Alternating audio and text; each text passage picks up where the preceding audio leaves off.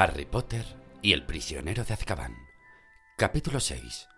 Pozos de té y garras de hipogrifo. Cuando Harry, Ron y Hermione entraron en el gran comedor para desayunar al día siguiente, lo primero que vieron fue a Draco Malfoy, que entretenía a un grupo de gente de Slytherin con una historia muy divertida. Al pasar por su lado, Malfoy hizo una parodia de desmayo, coreado por una carcajada general. No le hagas caso, le dijo Hermione, que iba detrás de Harry. Tú ni el menor caso. No merece la pena. ¡Eh, Potter! gritó Pansy Parkinson, una chica de Slytherin que tenía la cara como un dogo. ¡Potter! ¡Que vienen los dementores, Potter! ¡Uh! Harry se dejó caer sobre un asiento de la mesa de Gryffindor junto a George Weasley. Los nuevos horarios de tercero, anunció George pasándoselos. ¿Qué te ocurre, Harry? Malfoy, contestó Ron, sentándose al otro lado de George y echando una mirada desafiante a la mesa de Slytherin. George alzó la vista y vio que en aquel momento Malfoy volvía a repetir su pantomima. Ese imbécil, dijo sin alterarse, no estaba tan gallito ayer por la noche cuando los dementores se acercaron a la parte del tren en que estábamos. Vino corriendo a nuestro compartimiento. ¿Verdad, Fred? Casi se moja encima, dijo Fred mirando con desprecio a Malfoy. Yo tampoco estaba muy contento, reconoció George. Son horribles esos dementores. Eh, se le hiela a uno la sangre, ¿verdad? dijo Fred. Pero no os desmayasteis. ¿A que no? dijo Harry en voz baja. No le des más vueltas, Harry, dijo George. Mi padre tuvo que ir una vez a Azkaban, ¿verdad, Ron? Y dijo que era el lugar más horrible en que había estado.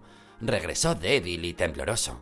Los dementores absorben la alegría del lugar en que están. La mayoría de los presos se vuelven locos allí. De cualquier modo, veremos lo contento que se pone Malfoy después del primer partido de Quidditch, dijo Fred. Gryffindor contra Slytherin, primer partido de la temporada. ¿Os acordáis? La única ocasión en que Harry y Malfoy se habían enfrentado en un partido de Quidditch, Malfoy había llevado las de perder. Un poco más contento, Harry se sirvió salchichas y tomate frito.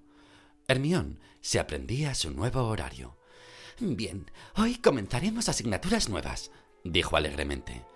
Hermione, dijo Ron frunciendo el entrecejo y mirando detrás de ella. Se han confundido con tu horario. Mira, te han apuntado para unas diez asignaturas al día. No hay tiempo suficiente. Ya me apañaré. Lo he concertado con la profesora McGonagall. Pero mira, dijo Ron riendo. ¿Ves la mañana de hoy? A las nueve adivinación y estudios muggles y... Ron se acercó más al horario sin podérselo creer. Mira, aritmancia, todo a las nueve. Sé que eres muy buena estudiante, Hermión, pero no hay nadie capaz de tanto. ¿Cómo vas a estar en tres clases a la vez? No seas tonto, dijo Hermión bruscamente.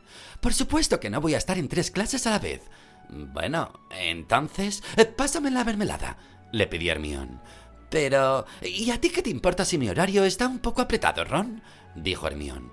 Ya te he dicho que lo he arreglado todo con la profesora McGonagall.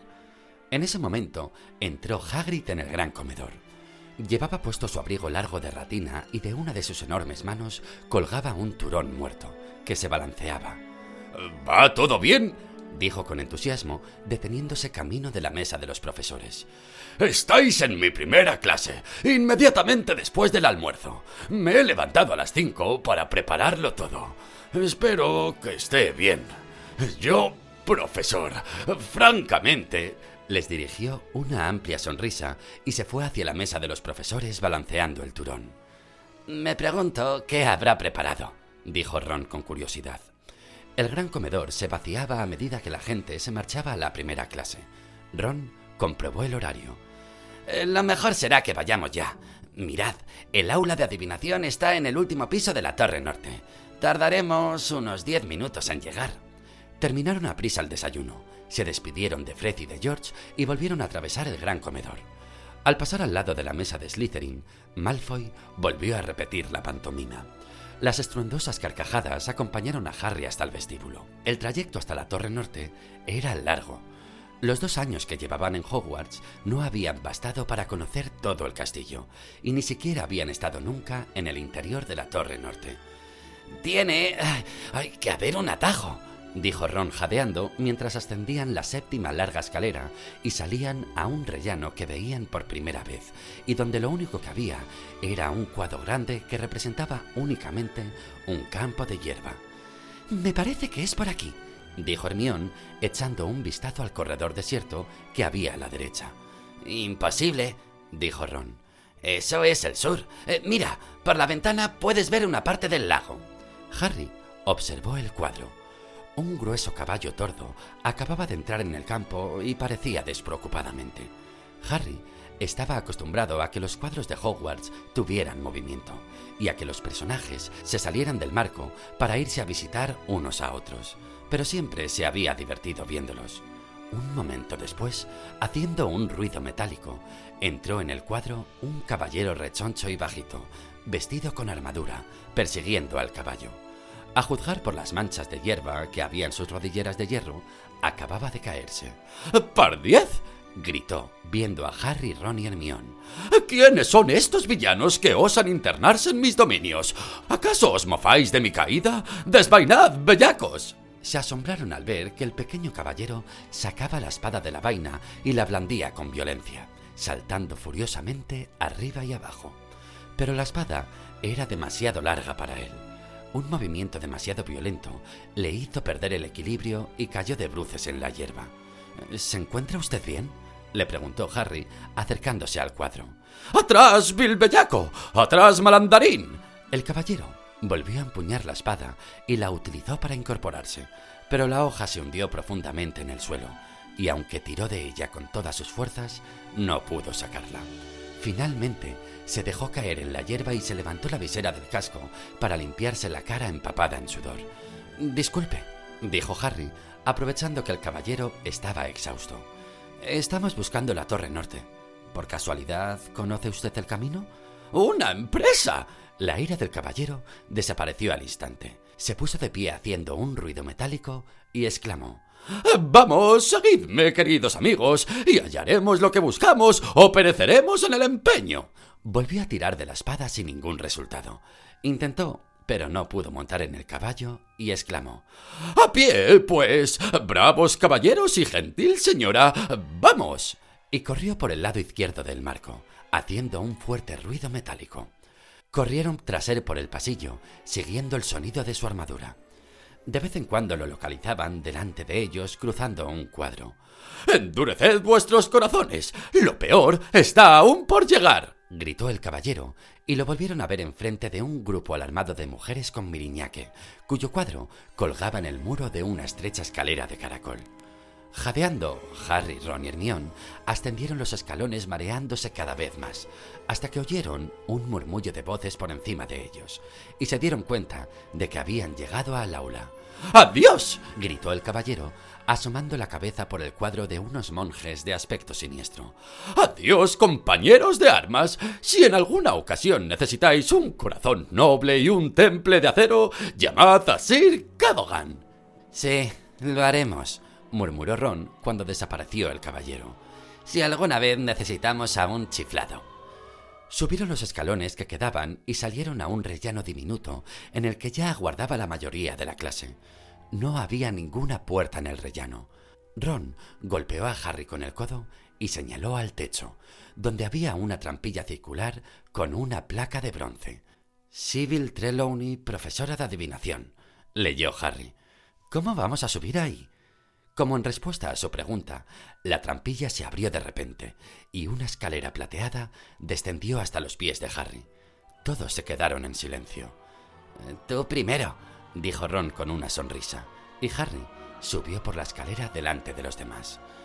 Fue a dar al aula de aspecto más extraño que había visto en su vida. No se parecía nada a un aula. Era algo a medio camino entre un ático y un viejo salón de té. Al menos veinte mesas circulares, redondas y pequeñas, se apretujaban dentro del aula, todas rodeadas de sillones tapizados con telas de colores y de cojines pequeños y redondos. Todo estaba iluminado con una luz tenue y roja. Había cortinas en todas las ventanas y las numerosas lámparas estaban tapadas con pañoletas rojas.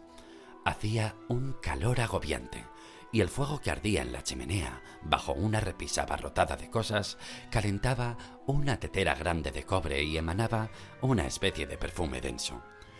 Las estanterías de las paredes circulares estaban llenas de plumas polvorientas, cabos de vela, muchas barajas viejas, infinitas bolas de cristal y una gran cantidad de tazas de té.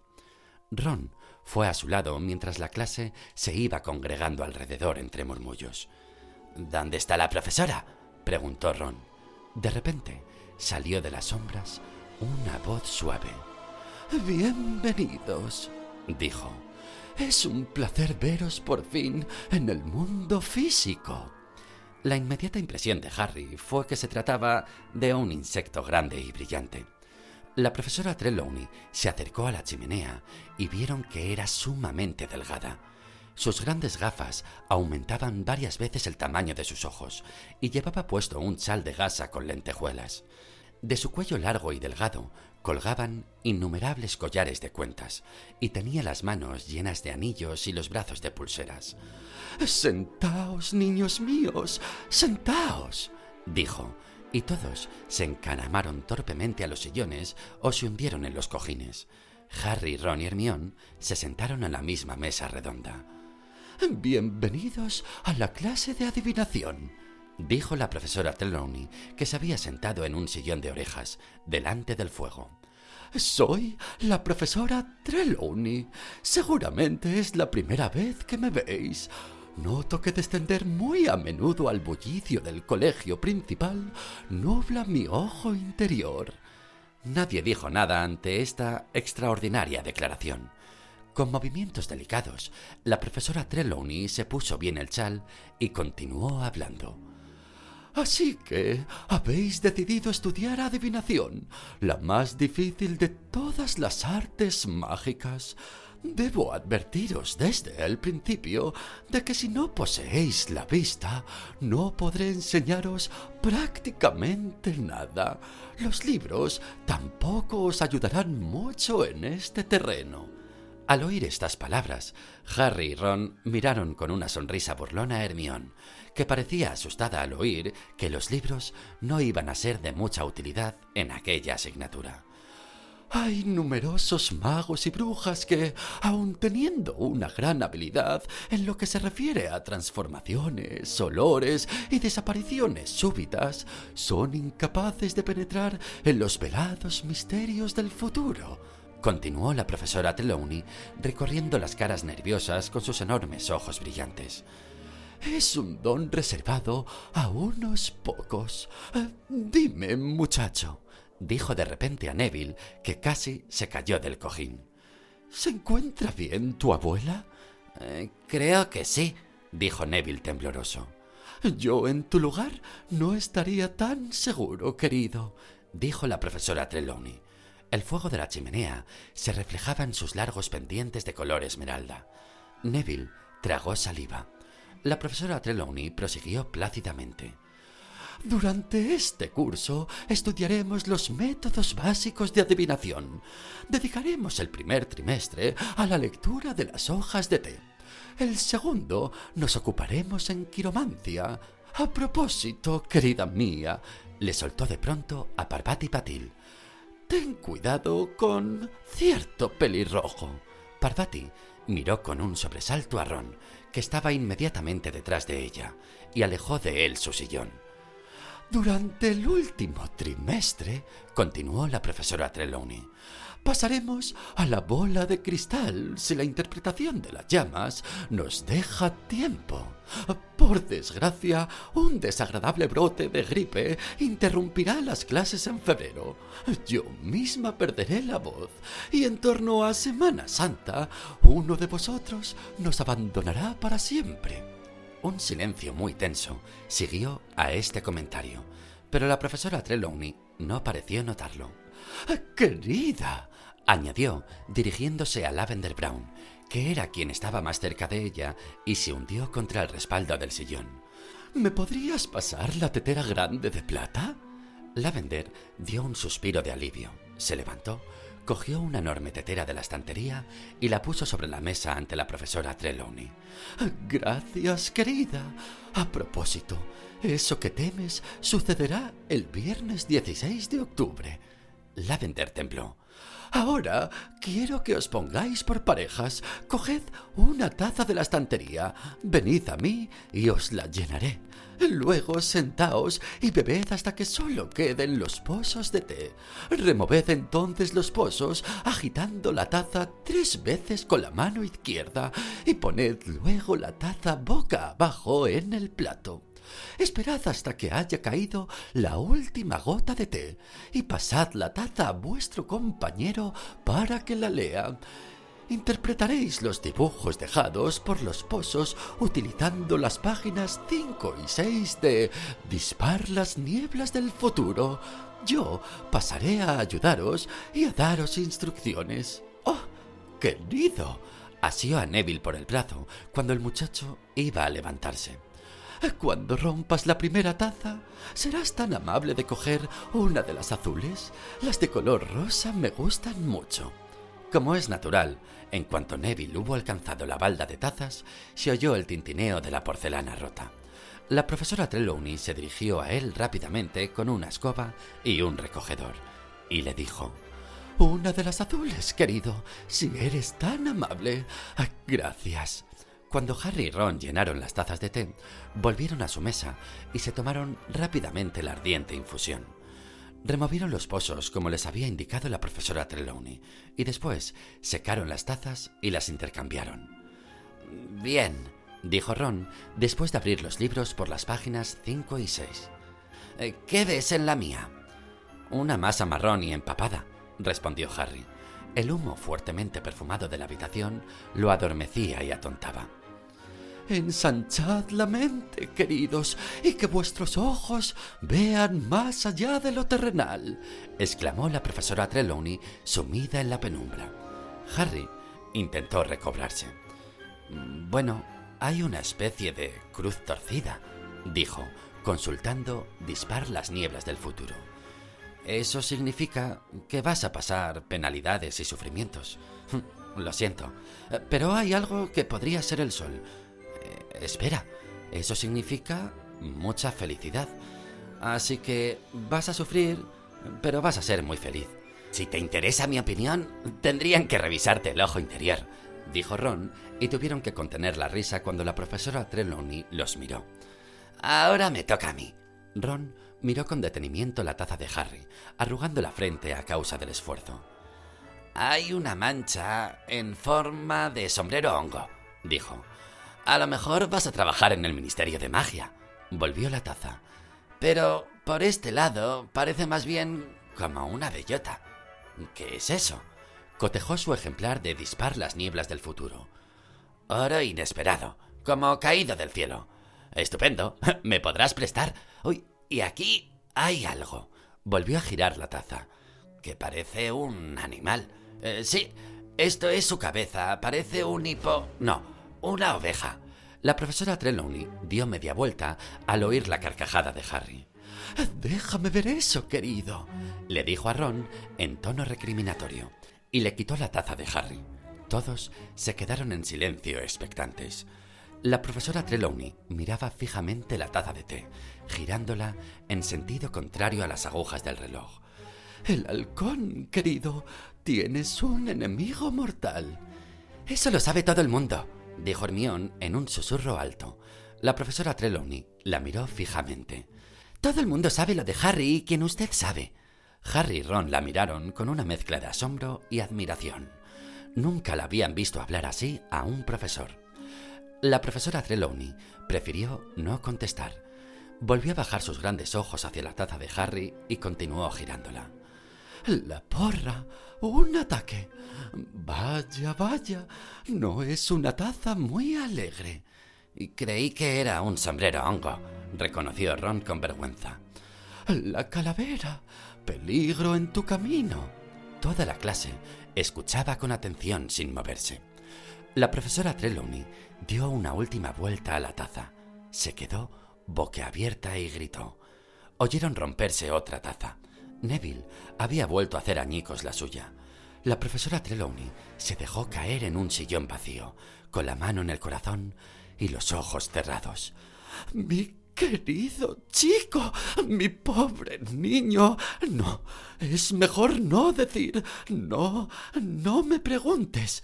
¿Qué es, profesora? dijo inmediatamente Dean Thomas. Todos se habían puesto de pie y rodearon la mesa de Ron, acercándose mucho al sillón de la profesora Trelawney para poder ver la taza de Harry. Querido mío, abrió completamente sus grandes ojos. Tienes el Grim. ¿El qué? preguntó Harry. Estaba claro que había otros que tampoco comprendían. Dean Thomas lo miró encogiéndose de hombros y Lavender Brown estaba anonadada, pero casi todos se llevaron la mano a la boca horrorizados. ¡El Grim, querido! ¡El Grim! exclamó la profesora Trelawney, que parecía extrañada de que Harry no hubiera comprendido. El perro gigante y espectral que ronda por los cementerios. mi querido chico, se trata de un augurio, el peor de los augurios, el augurio de la muerte. El estómago le dio un vuelco a Harry. Aquel perro de la cubierta del libro Augurios de muerte en Flores y Bloods, el perro entre las sombras de la calle Magnolia. Ahora también Lavender Brown se llevó las manos a la boca. Todos miraron a Harry, todos excepto Hermión, que se había levantado y se había acercado al respaldo del sillón de la profesora Trelawney. No creo que se parezca a un Grim, dijo Hermión rotundamente. La profesora Trelawney examinó a Hermión con creciente desgrado. Eh, perdona que te lo diga, querida, pero percibo muy poca aura a tu alrededor, muy poca receptividad a las resonancias del futuro. Simus Finnegan movía la cabeza de un lado a otro. Parece un Grim si miras así, decía con los ojos casi cerrados. Pero así parece un burro, añadió inclinándose a la izquierda. Cuando hayáis terminado de decidir si voy a morir o no, dijo Harry, sorprendiéndose incluso a sí mismo. Nadie quería mirarlo. Creo que hemos concluido por hoy, dijo la profesora Trelawney con su voz más leve. Sí, por favor, recoged vuestras cosas. Silenciosamente, los alumnos entregaron las tazas de té a la profesora Trelawney, recogieron los libros y cerraron las mochilas. Incluso Ron Evitó los ojos de Harry. Hasta que nos veamos de nuevo, dijo débilmente la profesora Trelawney. Que la buena suerte os acompañe. Ah, querido, señaló a Neville. Llegarás tarde la próxima clase, así que tendrás que trabajar un poco más para recuperar el tiempo perdido.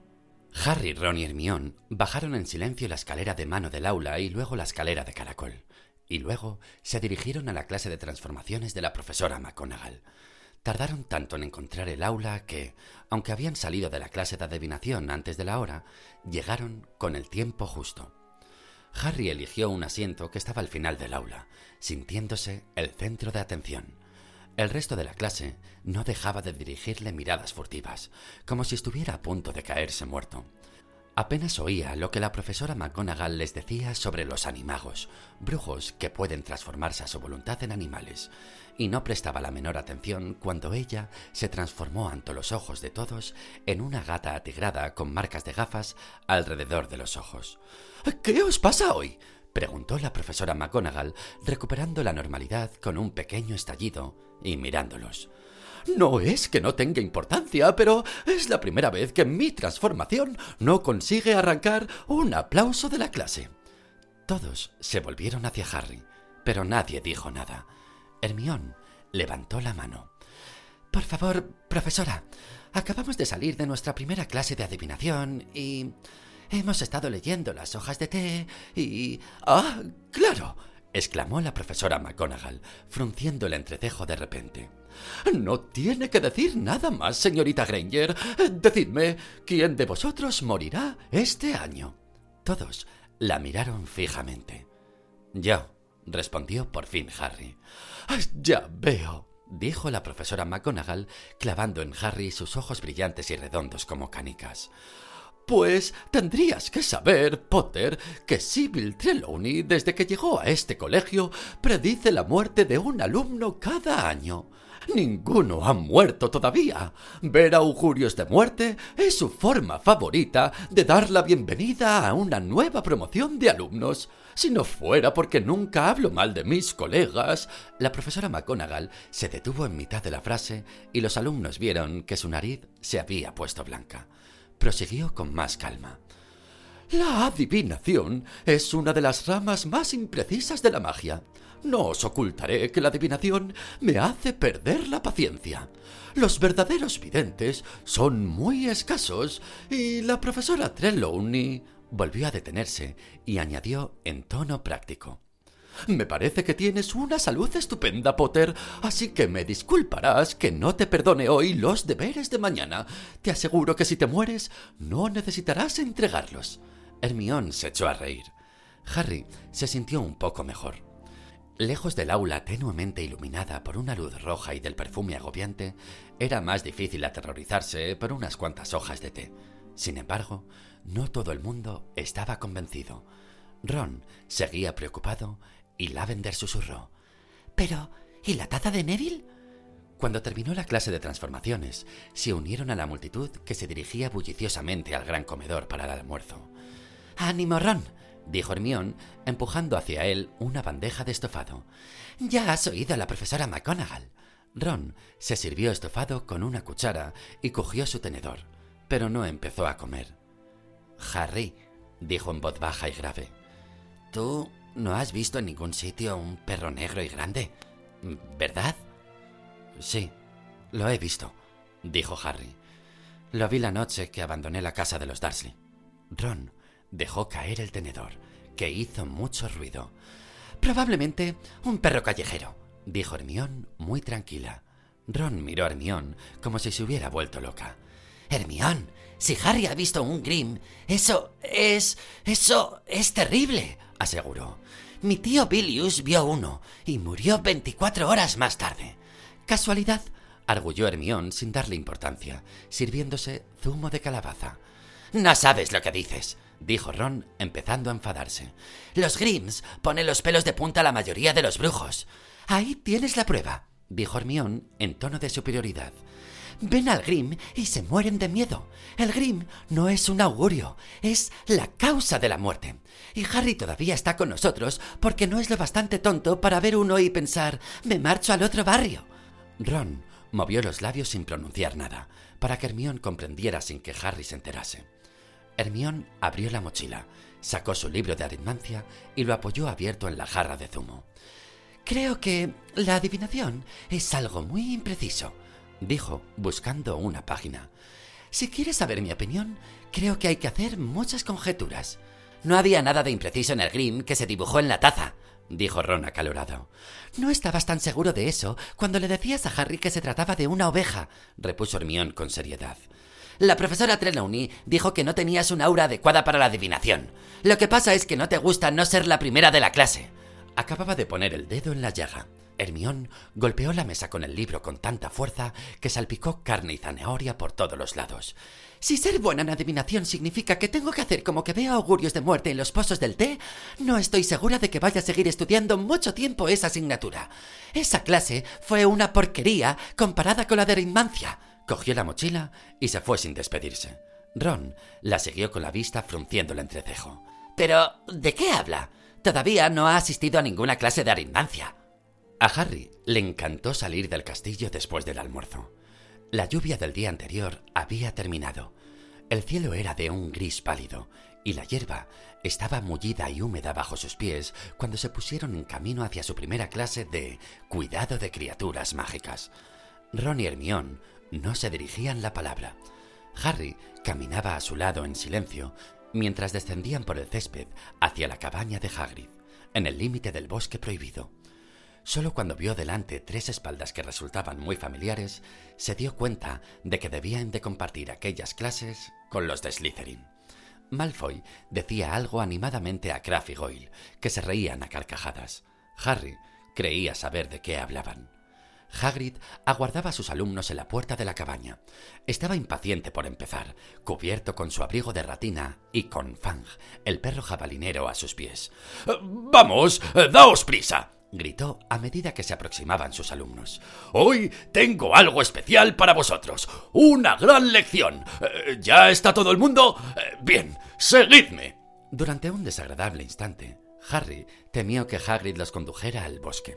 Harry había vivido en aquel lugar experiencias tan desagradables que nunca podría olvidarlas. Sin embargo, Hagrid anduvo por el límite de los árboles y cinco minutos después se hallaron ante un prado donde no había nada. ¡Acercaos todos a la cerca! gritó. Aseguraos de que tenéis buena visión. Lo primero que tenéis que hacer es abrir los libros. ¿De qué modo? dijo la voz fría y arrastrada de Draco Malfoy. ¿Eh, ¿Qué? dijo Hagrid. ¿De qué modo abrimos los libros? Repitió Malfoy. Sacó su ejemplar de El monstruoso libro de los monstruos, que había atado con una cuerda. Otros lo imitaron. Unos, como Harry, habían atado el libro con un cinturón. Otros lo habían metido muy apretado en la mochila o lo habían sujetado con pinzas. Eh, ¿Nadie ha sido capaz de abrir el libro? preguntó Hagrid decepcionado. La clase entera negó con la cabeza. Eh, Tenéis que acariciarlo, dijo Hagrid como si fuera lo más obvio del mundo. Eh, mirad. Cogió el ejemplar del mión y desprendió el celo mágico que lo sujetaba. El libro intentó morderle, pero Hagrid le pasó por el lomo su enorme dedo índice, y el libro se estremeció, se abrió y quedó tranquilo en la mano. ¡Qué tantas hemos ido atadas! dijo Malfoy despectivamente. Teníamos que acariciarlo. ¿Cómo no se nos ocurrió? Eh, yo. yo pensé que eso haría gracia, le dijo Hagrid admión dubitativo. ¡Ah! ¡Qué gracia nos hace! dijo Malfoy. Realmente ingenioso. Hacernos comprar libros que quieren comernos las manos. Cierra la boca, Malfoy, le dijo Harry en voz baja. Hagrid se había quedado algo triste, y Harry quería que su primera clase fuera un éxito. Eh, bien, pues, dijo Hagrid, que parecía haber perdido el hilo. Así que eh, ya tenéis los libros y, y, ahora os hacen falta las criaturas mágicas. Eh, sí, así que iré a por ellas. esperad un momento. Se alejó de ellos, penetró en el bosque y se perdió de vista. Dios mío, este lugar está en decadencia, dijo Malfoy en voz alta. Estas clases idiotas. A mi padre le dará un patatús cuando se lo cuente. Cierra la boca, Malfoy repitió Harry. Cuidado, Potter. Hay un dementor detrás de ti. ¡Uh! gritó Lavender Brown, señalando hacia la otra parte del prado. Trotando en dirección a ellos, se acercaba una docena de criaturas, las más extrañas que Harry había visto en su vida. Tenían el cuerpo, las patas traseras y la cola de caballo, pero las patas delanteras, las alas y la cabeza de águila gigante. El pico era de color de acero y los ojos de un naranja brillante. Las garras de las patas delanteras eran de 15 centímetros cada una y parecían armas mortales. Cada bestia llevaba un collar de cuero grueso alrededor del cuello, atado a una larga cadena. Hagrid sostenía en sus grandes manos el extremo de todas las cadenas. Se acercaba corriendo por el prado, detrás de las criaturas. ¡Id para allá! les gritaba, sacudiendo las cadenas y forzando a las bestias a ir hacia la cerca, donde estaban los alumnos. Todos se echaron un poco hacia atrás cuando Hagrid llegó donde estaban ellos y ató a los animales a la cerca. ¡Hipogrifos! gritó Hagrid alegremente, haciendo a sus alumnos una señal con la mano. ¡Ah, que son hermosos! Harry pudo comprender que Hagrid los llamara hermosos. En cuanto uno se recuperaba del susto que producía ver algo que era mitad pájaro y mitad caballo, podía empezar a apreciar el brillo externo del animal, que cambiaba paulatinamente de la pluma al pelo. Todos tenían colores diferentes, gris fuerte, bronce, ruano rosáceo, castaño brillante y negro tinta. Venga, dijo Hagrid, frotándose las manos y sonriéndoles. Si queréis acercaros un poco. Nadie parecía querer acercarse. Harry, Ron y Hermione, sin embargo, se aproximaron con cautela a la cerca. Lo primero que tenéis que saber de los hipogrifos es que son orgullosos, dijo Hagrid. Se molestan con mucha facilidad. Nunca ofendáis a ninguno. porque podría ser lo último que hicierais. Malfoy, Crabbe y Goyle no escuchaban. Hablaban en voz baja, y Harry tuvo la desagradable sensación de que estaban tramando la mejor manera de incordiar. Tenéis que esperar siempre a que el hipogrifo haga el primer movimiento, continuó Hagrid. Es educado. ¿Os dais cuenta? Vais hacia él, os inclináis y esperáis. Si él responde con una inclinación, querrá decir que os permite tocarlo. Si no hace la inclinación, entonces es mejor que os alejéis de él enseguida, porque puede hacer mucho daño con sus garras. Eh, bien, ¿quién quiere ser el primero? Como respuesta, la mayoría de la clase se alejó aún más. Incluso Harry, Ron y Hermione se recelaban. Los hipogrifos sacudían sus feroces cabezas y desplegaban sus poderosas alas. Parecía que no les gustaba estar atados. ¿Nadie? Preguntó Hagrid con voz suplicante. Yo, se ofreció Harry. Detrás de él se oyó un jadeo, y Lavender y Parvati susurraron. No, Harry, acuérdate de las hojas de té. Harry no hizo caso y saltó la cerca. Buen chico, Harry, gritó Hagrid. Eh, veamos cómo te llevas con Buckbeak. Soltó la cadena, separó al hipogrifo gris de sus compañeros y le desprendió el collar de cuero. Los alumnos, al otro lado de la cerca, contenían la respiración. Malfoy entornaba los ojos con malicia. Eh, tranquilo ahora, Harry, dijo Hagrid en voz baja. Primero, Mírale a los ojos. Procura no parpadear. Los hipogrifos no confían en ti si parpadeas demasiado. A Harry empezaron a irritársele los ojos, pero no los cerró. Buckbeak había vuelto la cabeza grande y afilada y miraba a Harry fijamente con un ojo terrible de color naranja. Eso es, dijo Hagrid. Eso es, Harry. Ahora inclina la cabeza. A Harry no le hacía gracia presentarle la nuca a Buckbeak, pero hizo lo que Hagrid le decía. Se inclinó brevemente y levantó la mirada. El hipogrifo seguía mirando fijamente y con altivez. No se movió. ¡Ah! dijo Hagrid preocupado. Eh, bien, vete hacia atrás. Tranquilo, despacio. Pero entonces, ante la sorpresa de Harry, el hipogrifo dobló las arrugadas rodillas delanteras y se inclinó profundamente. ¡Bien hecho, Harry! dijo Hagrid eufórico. Bien, puedes tocarlo. Dale unas palmadas en el pico. ¡Vamos! Pensando que había preferido como premio poder irse, Harry se acercó al hipogrifo lentamente y alargó el brazo. Le dio unas palmadas en el pico y el hipogrifo cerró los ojos para dar a entender que le gustaba. La clase rompió en aplausos. Todos, excepto Malfoy, Crabbe y Goyle, que parecían muy decepcionados. Bien, Harry, dijo Hagrid. Creo que el hipogrifo dejaría que lo montaras. Aquello era más de lo que Harry había esperado. Estaba acostumbrado a la escoba, pero no estaba tan seguro de que un hipogrifo se le pareciera. Eh, súbete ahí, detrás del nacimiento del ala, dijo Hagrid y procura no arrancarle ninguna pluma, porque no le gustaría. Harry puso el pie sobre el ala de Buckbeak y se subió a su lomo. Buckbeak se levantó. Harry no sabía dónde debía agarrarse. Delante de él todo estaba cubierto de plumas. ¡Vamos! gritó Hagrid, dándole una palmada al hipogrifo en los cuartos traseros. A cada lado de Harry, sin previo aviso, se abrieron unas alas de más de tres metros de longitud. Apenas le dio tiempo a agarrarse del cuello del hipogrifo antes de remontar el vuelo. No tenía ningún parecido con una escoba, y Harry tuvo muy claro cuál prefería. Muy incómodamente para él, las alas del hipogrifo batían debajo de sus piernas. Sus dedos resbalaban en las brillantes plumas, y no se atrevía a asirse con más fuerza. En vez del movimiento suave de su Nimbus 2000, sentía el zarandeo hacia atrás y hacia adelante porque los cuartos traseros del hipogrifo se movían con las alas. Buckbeak sobrevoló el prado y descendió. Era lo que Harry había temido. Se echó hacia atrás conforme el hipogrifo se inclinaba hacia abajo.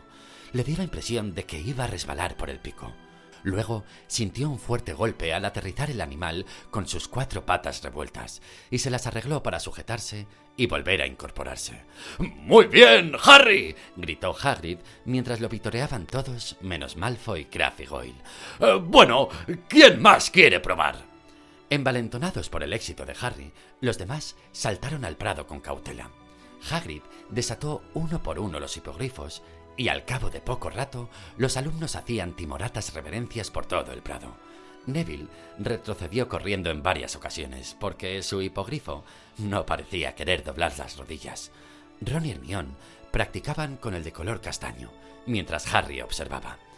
Malfoy, Crabbe y Goyle habían escogido a Buckbeak, había inclinado la cabeza ante Malfoy, que le daba palmaditas en el pico con expresión desdeñosa. Esto es muy fácil, dijo Malfoy arrastrando las sílabas y con una voz lo bastante alta para que Harry lo oyera. Tenía que ser fácil. Si Potter fue capaz... ¿A que no eres peligroso? le dijo al hipogrifo. ¿Lo eres, bestia asquerosa? Sucedió en un destello de garras de acero. Malfoy emitió un grito agudísimo y un instante después Hagrid se esforzaba por volver a ponerle el collar a Buckbeak, que quería alcanzar a un Malfoy que yacía encogido en la hierba y con sangre en la ropa. ¡Me muero! gritó Malfoy mientras cundía el pánico. ¡Me muero! ¡Mirad! ¡Me ha matado! ¡No te estás muriendo! le dijo Hagrid, que se había puesto muy pálido. ¡Que alguien me ayude! ¡Tengo que sacarlo de aquí! Hermión se apresuró a abrir la puerta de la cerca mientras Hagrid levantaba con facilidad a Malfoy. Mientras desfilaban, Harry vio que en el brazo de Malfoy había una herida larga y profunda.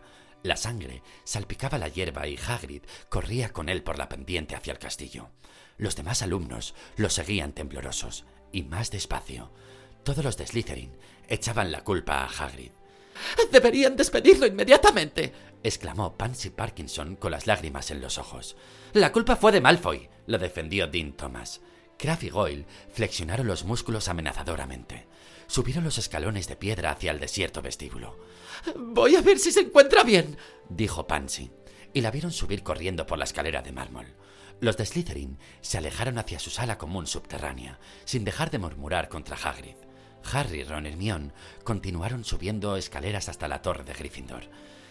¿Creéis que se pondrá bien? dijo Hermione asustada. Por supuesto que sí. La señora Pomfrey puede curar heridas en menos de un segundo, dijo Harry, que había sufrido heridas mucho peores y la enfermera se las había curado con magia. Es lamentable que esto haya pasado en la primera clase de Hagrid, ¿no os parece? comentó Ron preocupado. Es muy típico de Malfoy eso de complicar las cosas fueron de los primeros en llegar al gran comedor para la cena. Esperaban encontrar allí a Hagrid, pero no estaba. ¿No lo habrán despedido? ¿Verdad? preguntó Hermión con preocupación, sin probar su pastel de filete y riñones. Más vale que no, le respondió Ron, que tampoco probaba bocado. Harry observaba la mesa de Slytherin. Un grupo prieto y numeroso, en el que figuraban Crabbe y Goyle, estaba sumido en una conversación secreta. Harry estaba seguro de que preparaban su propia versión del percance sufrido por Malfoy. Bueno, no puedes decir que el primer día de clase no haya sido interesante, dijo Ron con tristeza. Tras la cena, subieron a la sala común de Gryffindor, que estaba llena de gente, y trataron de hacer los deberes que les había mandado la profesora McGonagall pero se interrumpían cada tanto para mirar por la ventana de la torre. Hay luz en la ventana de Hagrid, dijo Harry de repente.